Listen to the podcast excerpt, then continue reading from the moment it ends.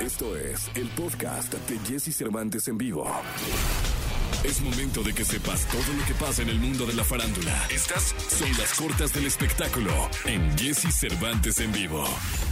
Courtney Love versionó Lucky de Britney Spears. Dicha interpretación fue publicada en su cuenta oficial de Instagram y enseguida se viralizó entre sus fans y entre quienes apoyan a la princesita del pop en la batalla legal en contra de su padre. Post Malone sigue en festejos de su cumpleaños y aprovechó para dar un adelanto de su próximo material. El representante y productor del famoso compartió un video en sus redes sociales felicitando al músico donde en el fondo se logra escuchar un fragmento del próximo estreno de Malone. En la publicación menciona que esa semana habían celebrado filmando película y confirmó que Motley Crue será el nombre del primer lanzamiento del artista desde su álbum del 2019.